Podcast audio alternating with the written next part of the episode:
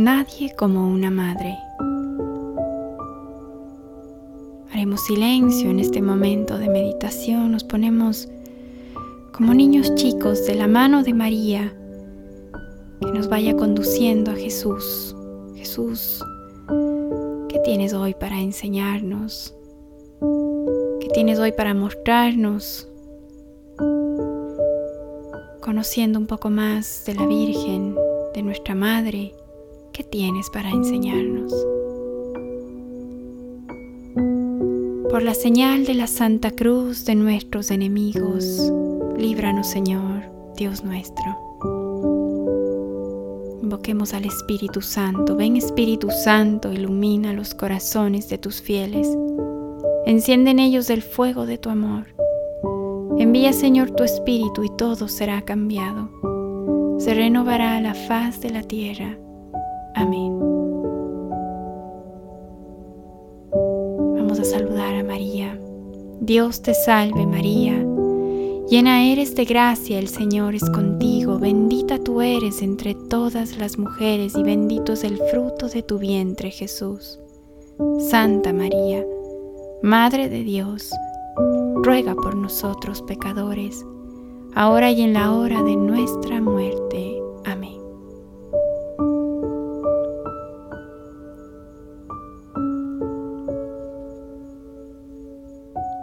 Fue deprisa a una ciudad, así dice en Lucas 1.39. De la prisa hoy en día es como mejor no hablar. Nos ataca a todos la prisa. Todos estamos con prisa hoy en día. Y sin embargo también María se puso en movimiento de prisa Así lo dice el Evangelio. Fue deprisa a una ciudad. Pero hay que distinguir que la prisa de María no era como la nuestra, una ansia de acción insensatamente acelerada. Era la única prisa que tiene un alma a saber, la prisa del amor. Y no de un amor cualquiera, pues entre amor y amor está de más indicarlo, es preciso distinguir de aquel amor que no desordena a la persona, no desordena, porque permanece centrado en el bien, por el cual vale la pena incluso perder hasta la misma vida. María, colmada de Dios, tenía celo de Dios,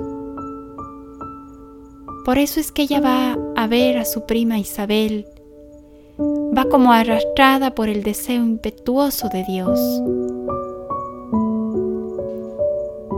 Qué hermosa e instructiva es esta prisa de la joven madre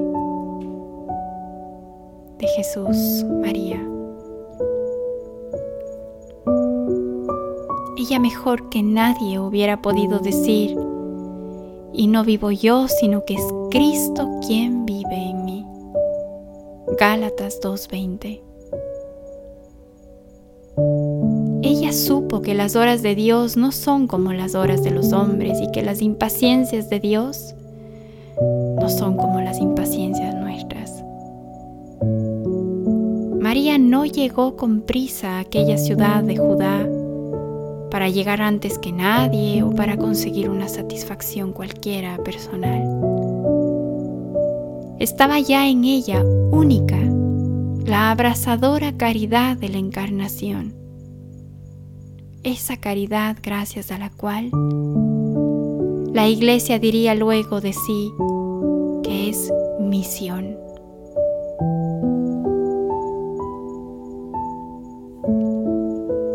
Justamente una hora de Dios la urgía a ella, convirtiéndose también en hora suya, como perfecta discípula. Así sus tiempos se disponían en convertirse incluso en explosivos en la voluntad de Don.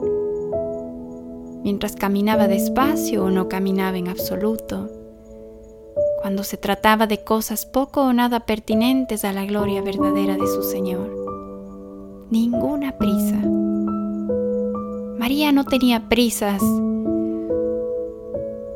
por unas sandalias o ropa nueva para salir de viaje. María no estaba con prisa de llevar con ella comentarios que levanten el que decir de la gente. María no tenía prisa, menos aún por detenerse en conversaciones banales. El verbo vivía en ella. Ella estaba jubilosa de amor. Ella tenía prisa de llevar al verbo, de llevarnos a Dios.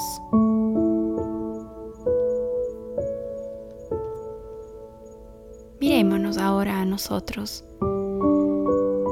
Sabemos que tenemos la manía de la velocidad, urgencia, de la inmediatez y parece que nos quema el deseo de estar como en todas partes, haciendo todo. Ya no sabemos parar, no sabemos para qué. Y como esto todavía no nos es posible, acortar los tiempos. Tratamos de hacer comunicaciones más rápidas, tecnología que intentan superar la inteligencia humana. Tenemos vehículos veloces, palabras que se convierten en siglas.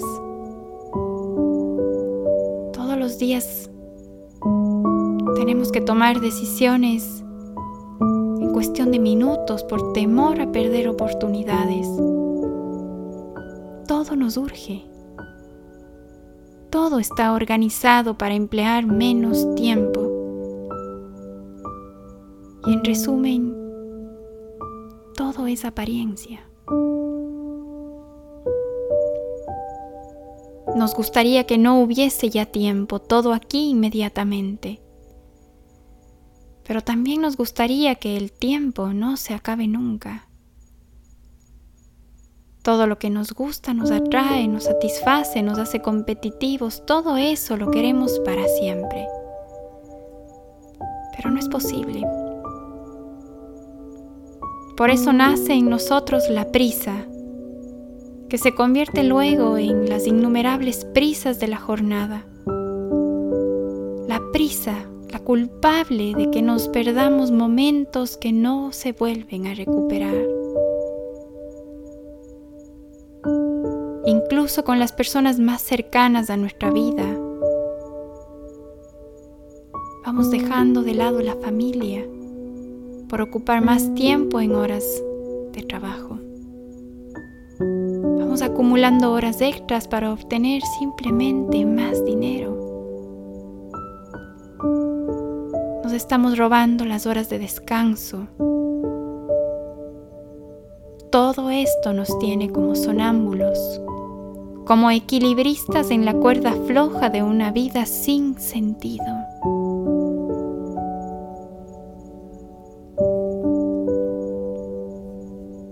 No podemos permitirnos dar un fin a las cosas y peor aún pensar en el fin de esta vida como, como sería lo razonable nos damos ya por satisfechos que las cosas tengan un fin. Pocas horas que hallamos de descanso lo invertimos en prácticas físicas o de descanso psíquico, pero en ningún instante lo ocupamos. Y si lo hacemos será poco tiempo y deprisa en invertir un espacio en alimentarnos espiritualmente.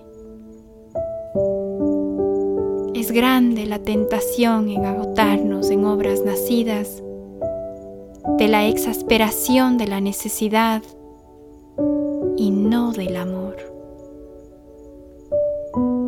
Es una gran pobreza no saber distinguir ya los valores de nuestras horas. hora de Dios o hora del hombre. Jesús habló a menudo de su hora. Los evangelios dan testimonio de que sus amigos no la comprendieron hasta después de su resurrección. Cuando Jesús decía, mi hora aún, mi hora, su hora, siempre hablaba de su hora. Tenían otras horas en su corazón los discípulos, los apóstoles.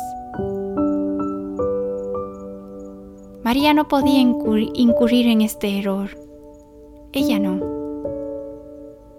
Las horas del Señor fueron sus mismas horas.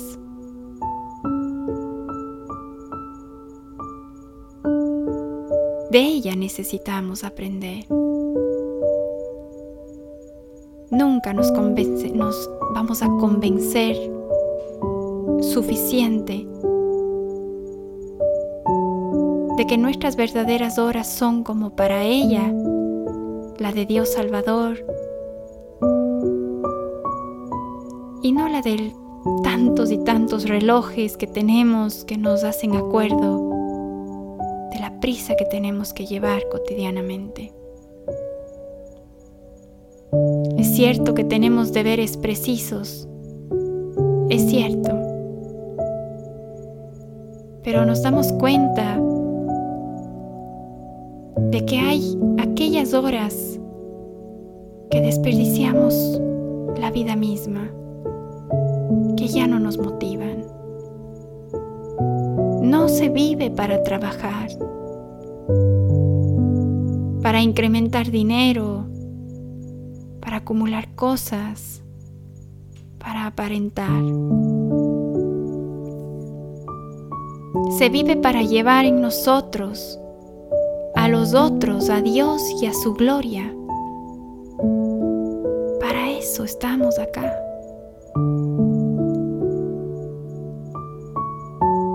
¿Qué dices hoy mismo de tus prisas? Pues seguramente las tendrás. ¿Es una prisa de esclavo o de apóstol? No te digo que dediques horas enteras a la oración. Si tu jornada está repleta de cosas, pero pero te digo que que tampoco padezcas de insomnio por las ansias. Que no puedes librarte. ¿Eres hombre de celo o bien un hombre de afanes. ¿Eres solícito del bien o, solicitado por tus asuntos? ¿Eres todavía capaz de no hacer nada alguna vez? No es cuestión de ser ocioso. Por supuesto que no. Eso es imprudente. Pero eres capaz de no hacer nada. Quizás ya no.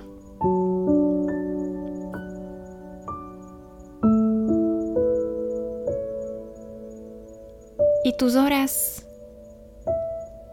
respóndete hoy mismo, ¿son las de Dios? Cualquiera que sea la marcha de tus cosas, corres peligro como yo, como aquel y como todos. Todos corremos peligro de no ocupar nuestras horas en las horas de Dios, que sean las mismas, las mismas horas. Pidamos con fe sea el Espíritu Santo quien nos guíe. Y nosotros los apóstoles, los discípulos, que nos dejemos guiar. Hagamos silencio y unámonos a la voluntad de Dios para pedirle ayuda, para pedirle que nos corrija. Virgen María, movida por el don divino, María de la Visitación, ten piedad de nosotros. Nosotros los inventores de la ansiedad. ¿Atrás de qué corremos? ¿Qué nos da la prisa? Ayúdanos a permanecer en la paz que sabe amar. Ayúdanos a llegar como tú con fuerza a las horas de Dios. Enséñanos a no confundir velocidad y milagro. Tenemos necesidad de aprender el celo de la santidad, como tú, María. Tenemos necesidad de comprender que cada uno de nuestros pasos deben ser como los tuyos seguros y decisivos al amor a Dios para saber amar al prójimo como Cristo, tu amado Hijo, nos ama. Ave María Purísima, sin pecado concebida. Amén.